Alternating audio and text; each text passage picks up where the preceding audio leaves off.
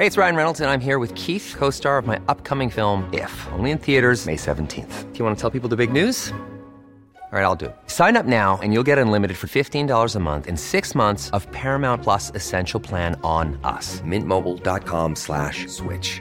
Upfront payment of $45 equivalent to $15 per month. Unlimited over 40 gigabytes per month. Face lower speeds. Videos at 480p. Active Mint customers by 531.24 get six months of Paramount Plus Essential Plan. Auto renews after six months. Offer ends May 31st, 2024. Separate Paramount Plus registration required. Terms and conditions apply if rated PG.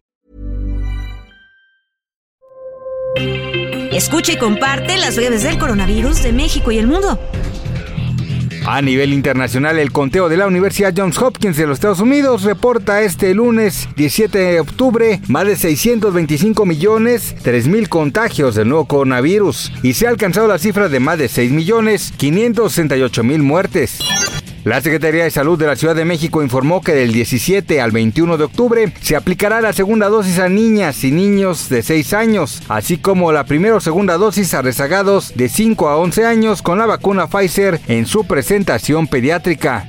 Los contagios de coronavirus llevan creciendo en Estados Unidos desde la primera semana de octubre, impulsados por dos subvariantes de Omicron, la BQ1 y la BQ1.1, aparentemente más contagiosas que las anteriores por la mínima inmunidad que presentan.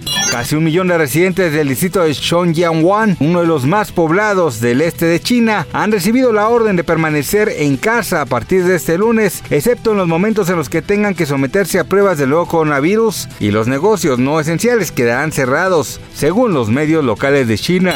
La Fundación para las Vacunas Gavi anunció hoy un acuerdo con la farmacéutica estadounidense Moderna por el que se ofrecerán al precio más bajo del mercado 100 millones de dosis de vacunas anticovid adaptadas a las nuevas variantes a los países de ingresos bajos en 2023.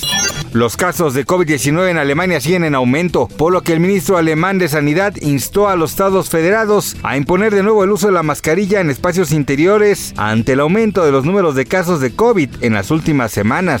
Para más información del coronavirus, visita elheraldodemexico.com.mx y nuestras redes sociales.